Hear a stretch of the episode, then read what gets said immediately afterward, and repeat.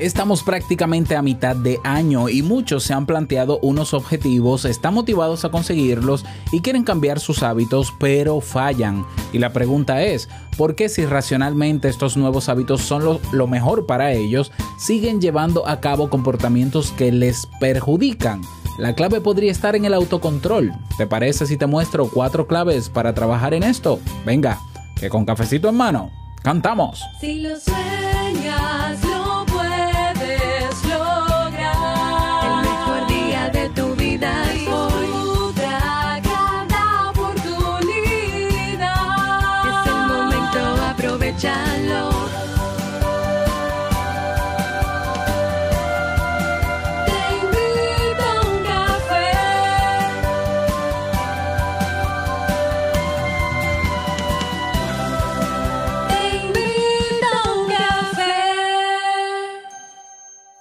Y ahora contigo, Robert Sasuki, consultor en desarrollo humano y emprendimiento.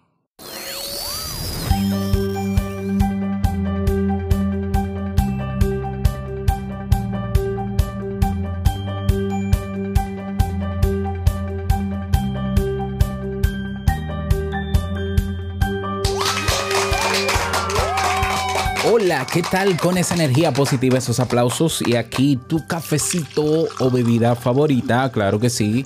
Damos inicio a este episodio 1282 del programa Te invito a un café. Yo soy Robert Sasuki y estaré compartiendo este rato contigo, ayudándote y motivándote para que puedas tener un día recargado positivamente y con buen ánimo. Esto es un podcast y la ventaja es que lo puedes escuchar en, el momento que quieras, no importa dónde estés, todas las veces que quieras, solo tienes que suscribirte gratis o seguirnos en tu reproductor de podcast favorito. ¿Para qué? Para que no te pierdas de cada nuevo episodio porque grabamos de lunes a viernes desde Santo Domingo, República Dominicana y para todo el mundo. Y en el día de hoy un tema que espero que te guste, pero que sobre todo te sea de muchísima utilidad. Recordarte que este 18, viernes 18 de junio, de esta misma semana, ya este viernes, tenemos el seminario Potencia tu marca personal con un podcast. Aquellas personas que yo sé que escuchan este podcast y tienen alguna especialidad eh, o manejan, dominan algún tema y quieren crear su marca personal, darse a conocer, llevar, como digo yo, su mensaje al mundo, pues eh, es evidente que el mejor formato digital que hay para lograr eso es el podcast. No porque lo diga yo, sino porque lo digo yo y porque lo dicen los datos también. Y esos datos que quizás tú no conoces son los que te llevarán a deducir si es mejor, si tener un podcast o tener una cuenta de Instagram. Tener un podcast. Pero eso lo aprenderás en el seminario. Lo vas a aprender en el seminario que vamos a tener gratuito este jueves, este viernes, perdón, 18 de junio a las 3 de la tarde hora Santo Domingo, República Dominicana. Es una hora menos en México, seis horas más en España, mm, cuatro horas menos en California. Bueno, haz la conversión. Tres de la tarde, hora República Dominicana. Inscripción, tienes que inscribirte, aunque sea gratuito, para que sepas dónde está el enlace de la transmisión.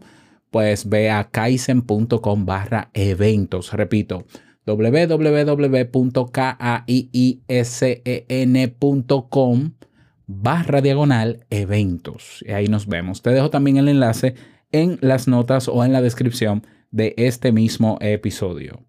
Bien, y vamos a dar inicio al tema central de este episodio, valga la redundancia, que he titulado Cuatro claves para trabajar el autocontrol. Y como decía al inicio de este episodio, ok. Nos, generalmente nos planteamos algunos objetivos o metas o cosas que queremos hacer estamos motivados a conseguirlo, sabemos cómo hacerlo, queremos cambiar nuestros hábitos, sustituirlos por hábitos mejores, sabemos que ese es el cambio que necesitamos y sabemos que ese cambio que queremos de alguna manera nos beneficia. Pero sin embargo, no terminamos de arrancar en eso o fallamos hacia en el, en el camino, en el emprendimiento hacia eso. Entonces la pregunta que hacía y que vuelvo y repito, ¿por qué si nosotros sabemos qué es lo mejor para nosotros? ¿Por qué si sabemos cómo hacerlo? Porque sabemos, no, no basta saber, hay que saber hacer. incluso sabemos hacer, estamos convencidos de las ventajas y los beneficios, ¿por qué seguimos haciendo todo lo otro que nos aleja de eso? Bueno, quizás, quizás la respuesta esté en el autocontrol. A todos nos ha pasado esto a la hora de seguir una dieta, un plan de ejercicio o para dejar de consumir tabaco o alcohol. Bueno, el, el, puede que sea el problema de, sea un problema mero y no, esto no es un trastorno ni una enfermedad de autocontrol. Pero tranquilo, tranquila, que el autocontrol también se puede trabajar y potenciar. Aunque tenemos esa capacidad, pero hay que desarrollarla como todas las capacidades que tenemos. ¿Ya? Entonces vamos a conocer en el día de hoy algunas herramientas útiles para poder trabajar nuestro autocontrol. Vamos inmediatamente a comenzar con la clave o técnica número uno, que es el o los autorregistros. Esto lo utilizamos mucho en terapia. A ver, en ocasiones no podemos evitar hacer algo que sabemos que es perjudicial para nosotros. Racionalmente sabemos que tendríamos que controlarlo, pero en algún momento recaemos. Pensamos o nos llegan frases como, total, si por una hamburguesa no me voy a morir, que me beba este traguito no me va a hacer nada, mañana vuelvo a la dieta o el lunes y consigo bajar esas libras que tomé hoy. Eh, bueno, yo me había propuesto ir al gimnasio tres días por semana, pero puedo fallar uno, etc.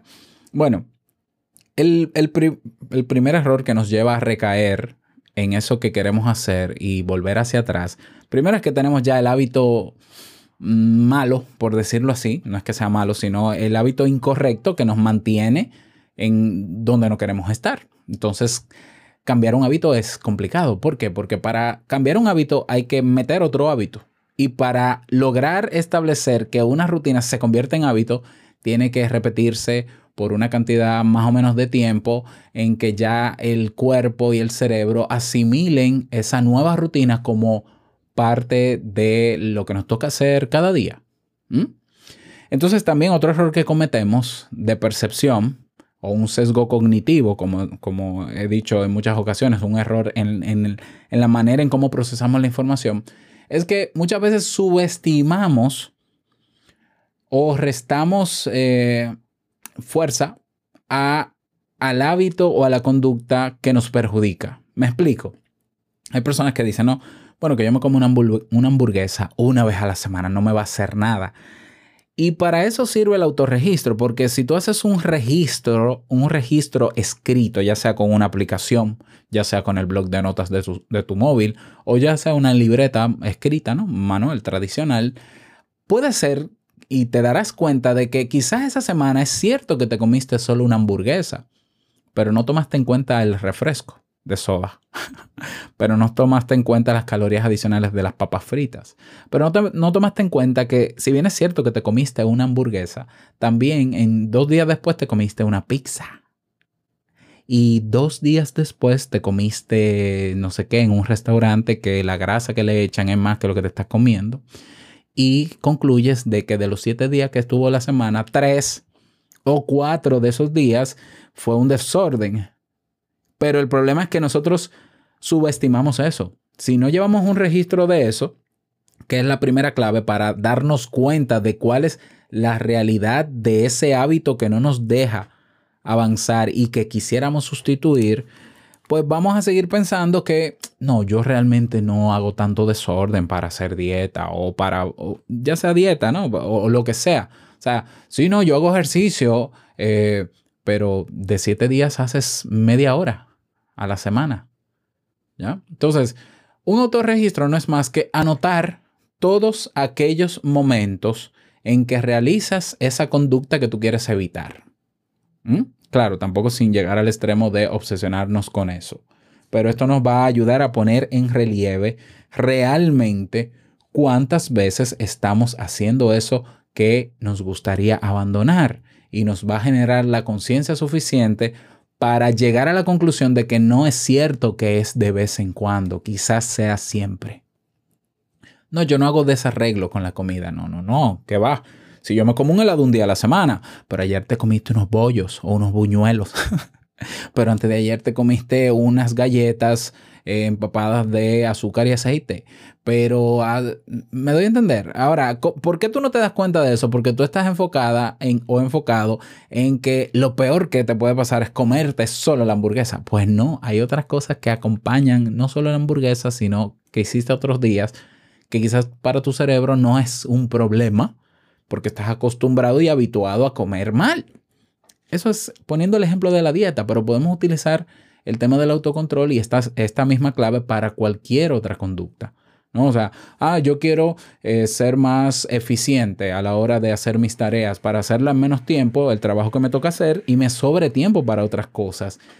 Sin embargo, nos boicoteamos mientras realizamos la tarea. ¿Por qué? Porque tenemos el móvil al lado con las notificaciones activadas y desde que alguien nos escribe algo o ese celular suena, estamos ahí pendiente a eso.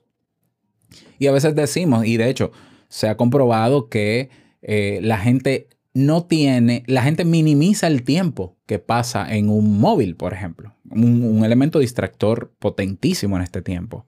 Tú le preguntas a cualquier persona, pregúntale a la persona que tú tienes al lado, eh, fulano, ¿cuánto tiempo tú crees que pasas? ¿Cuántas horas al día tú crees que pasas eh, mirando el celular? Y te va a decir, bueno, yo creo como que mm, dos horas.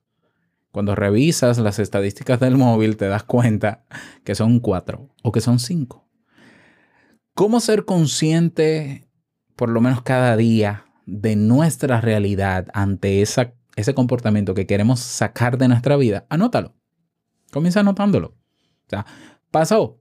Te, quedaste ahí viendo tres eh, episodios consecutivos de tu serie favorita. Anótalo. Y no, no pasa nada. No, no te estoy diciendo que te vas a culpar por eso, ni que te vas a dar latigazo. No, simplemente anótalos. Al, finalizar la semana, abre el blog de notas y revisa todas esas veces para que llegues a la conclusión evidente y casi segura de que con razón no logro lo otro.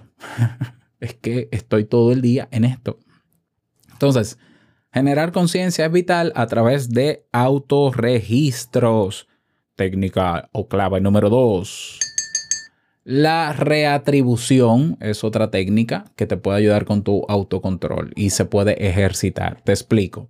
Desde la psicología se ha observado que una de las trampas en las que más caemos cuando realizamos un ejercicio de autocontrol tiene que ver con las atribuciones que hacemos sobre la responsabilidad de nuestros actos. Y nuestro estilo atribucional, como decimos, afecta directamente a la autoevaluación y al posterior ajuste conductual que queremos realizar. Te explico. Si consideramos que no tenemos responsabilidad sobre las conductas que hacemos, el autocontrol disminuye. Vamos a considerar que no podemos hacer nada por cambiar la situación. ¿Por qué? Porque no es mi culpa. Entonces, ¿para qué nos vamos a esforzar en intentar eso nuevo que queremos incorporar a nuestra vida? ¿Mm? Si ¿Y, para qué entonces, obviamente, hacer lo que estamos haciendo? Si cada vez que nosotros queremos hacer algo nuevo, diferente, en favor de nosotros mismos, y porque una persona llegó a distraerte o a desenfocarte o a brindarte eso que tanto te gusta, si tu comportamiento, tu actitud es culpar al otro y decir, pero yo quiero, yo quiero dejar de comer comida chatarra, pero mi pareja no me ayuda porque él sigue comiendo comida chatarra. Eso es atribuir la responsabilidad que a ti te toca de controlarte, atribuírsela a otro. Entonces es muy fácil decir, yo no hago ejercicio porque mi pareja no hace ejercicio, porque no me levanta temprano.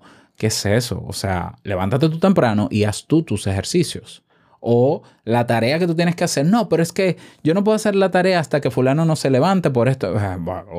Vamos a ver, entonces busca la manera de ser lo más autosuficiente posible para tú, sin depender de nadie o dependiendo lo mínimo, si es necesario, puedas realizar esas tareas.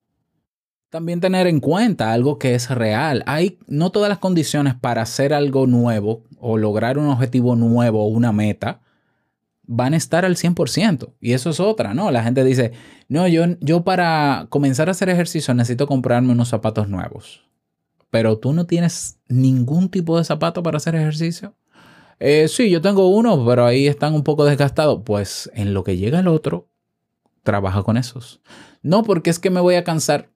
Cansarte es sinónimo de que estás haciendo ejercicio. Es evidente. Un cuerpo que no se cansa haciendo ejercicio, yo creo que no hizo ejercicio. ¿Lo ves?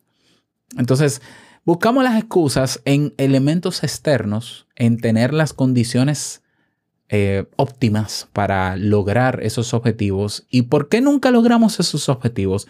Porque nunca están las condiciones óptimas. Ah, cuando yo tenga tal cosa, ah, cuando yo haga tal cosa, ah, cuando fulano. Bueno, es un problema. Entonces no hay manera de que tú puedas lograr las cosas si siempre achacas la responsabilidad de la no acción en algo externo. Entonces tenemos que ser conscientes de nuestra cuota de responsabilidad y desde nuestra cuota de responsabilidad hacer lo que podemos hacer. Lo que no podemos controlar, no lo podemos controlar. Lo que no depende de nosotros, no depende de nosotros. Pero hay cosas que sí dependen de nosotros. Entonces, ocupémonos de lo que nos toca. Esa es la reatribución. Yo vuelvo a retomar mi cuota de responsabilidad ante eso que quiero hacer y me dejo de excusas. Eh, eh, o sea, cuando digo me dejo de excusas es en el sentido de querer buscar la quinta pata al gato, como decimos en mi país, o la responsabilidad en factores externos para no hacer nada. Bien, esa es la clave número dos. Clave número tres. En el autocontrol establece metas. En ocasiones, los problemas de autocontrol vienen porque nos establecemos metas que son poco realistas. Por ejemplo, si nos planteamos que nunca más vamos a volver a comer carbohidratos o que vamos a ir al gimnasio seis días a la semana, vamos a tener muchas probabilidades de fracasar en nuestros intentos de mantener una disciplina tan estricta que se logra cuando se desarrolla el hábito. Cuando se desarrolla el hábito es porque pasaron muchas repeticiones y muchos días haciendo eso. Entonces, es relevante que de nuevo nos ajustemos otra vez más o más a la realidad. Es más factible ir estableciendo pequeñas metas u objetivos que podamos ir consiguiendo paulatinamente, sin pausa, pero sin prisa. Entonces, ya luego vamos a poder ir elevando el nivel de auto, autoexigencia poco a poco a medida que cumplimos los objetivos. Yo, por ejemplo, estoy retomando, quiero retomar o volver a establecer el hábito de correr, que hace años que lo tuve y lo perdí. Bueno, yo pudiera, porque mi, mi, cuerpo sabe cómo correr, o sea, yo puedo correr ciertas distancias aún estando en la peor condición física de, durante muchos años y puedo hacerlo, sí, pero comenzar de cero a trotar de una vez va a provocar que irremediablemente el, al otro día yo no sirva para nada, me duelan los músculos y entonces yo diga, ay, esto es muy doloroso, yo mejor me quedo en mi casa y pase ese día y no vaya a correr o a caminar y, y así paso yo fácilmente y retomo mi hábito de no salir. Si vas a comenzar de cero un ejercicio, empiezas con lo mínimo. Ay, yo quiero levantar pesas. Si vas al gimnasio el primer día y te comes todos los hierros. La recomendación es que seas realistas y que vayas poco a poco.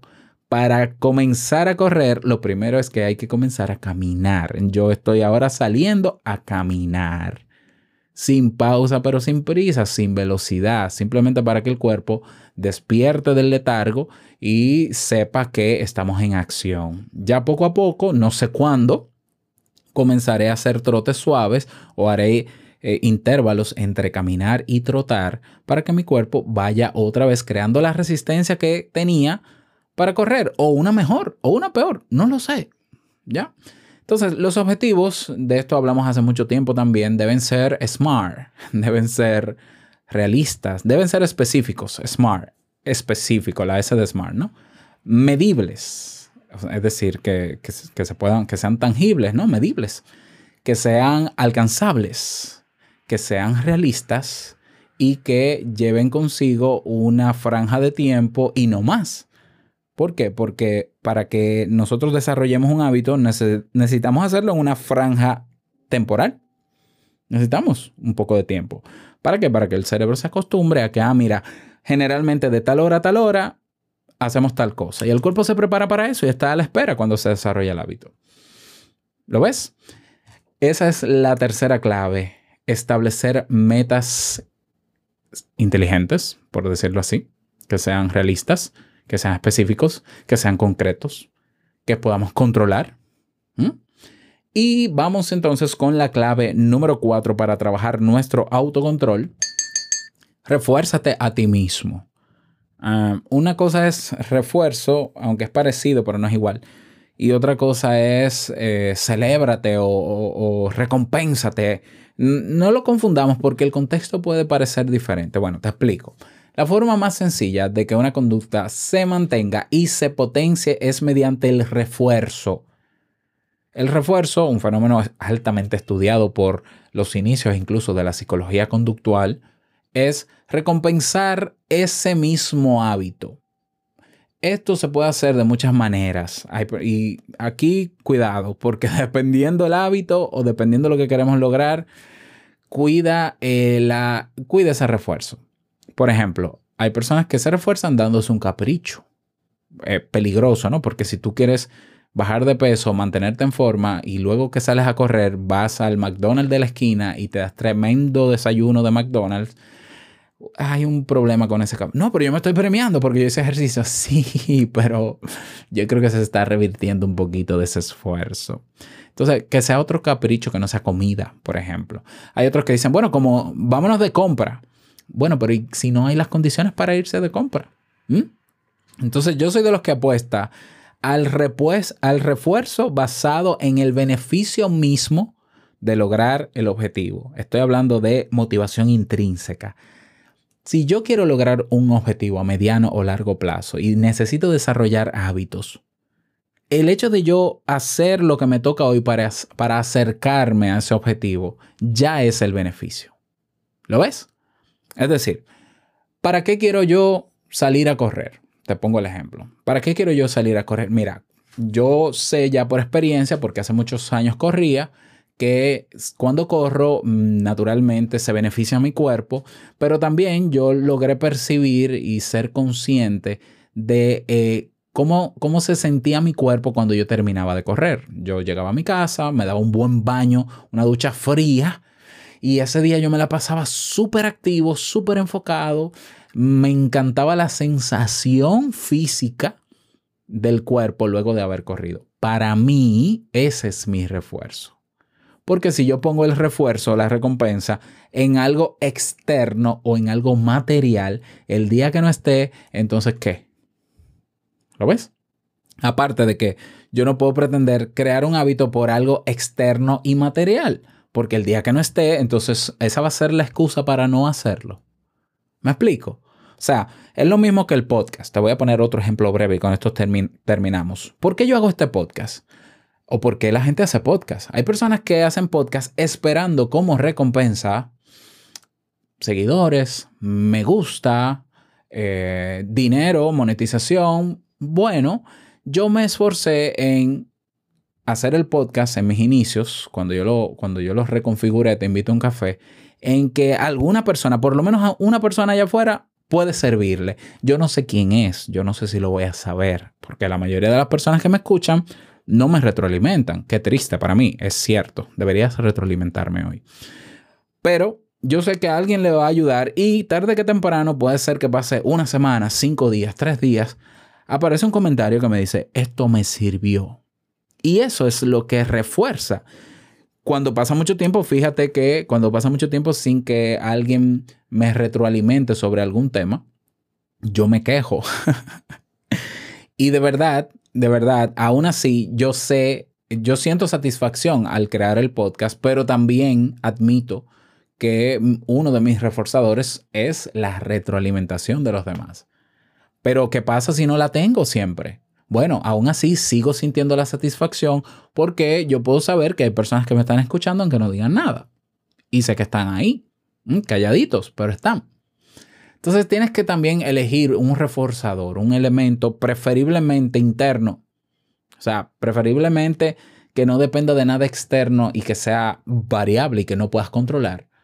Para que el, hecho de ejercer o hacer ese comportamiento o, desarrollar e, crear esa rutina, ¿no? Para que se convierta en hábito, tú puedas ver ciertos beneficios a corto plazo. Porque también hay personas que a mitad de camino en el desarrollo de un hábito se aburren o simplemente se cansan porque sienten que el objetivo está muy lejos. Yo siempre digo, pero céntrate en que el objetivo sea hacerlo ese día y ya.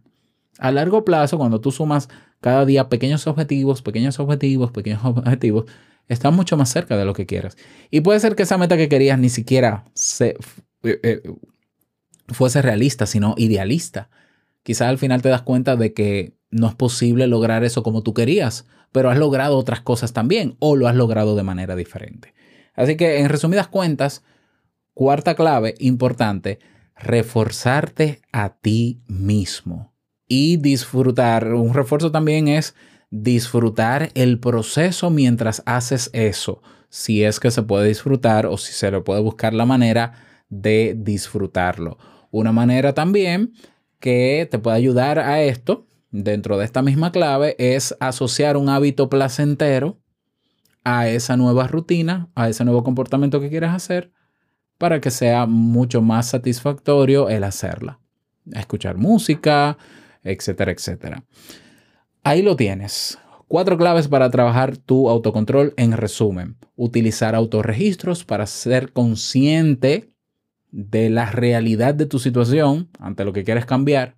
Reatribuirte la responsabilidad y la cuota que te toca frente a eso que quieres eliminar de tu vida o sustituir y hacer lo que te toca.